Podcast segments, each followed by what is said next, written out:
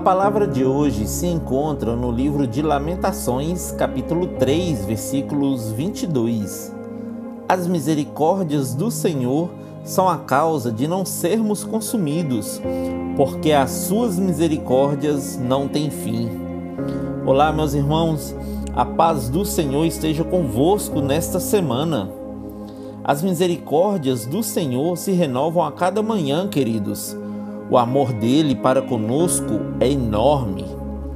Você já imaginou o que seria do mundo se Deus não tivesse enviado Jesus para nos resgatar das trevas para a luz?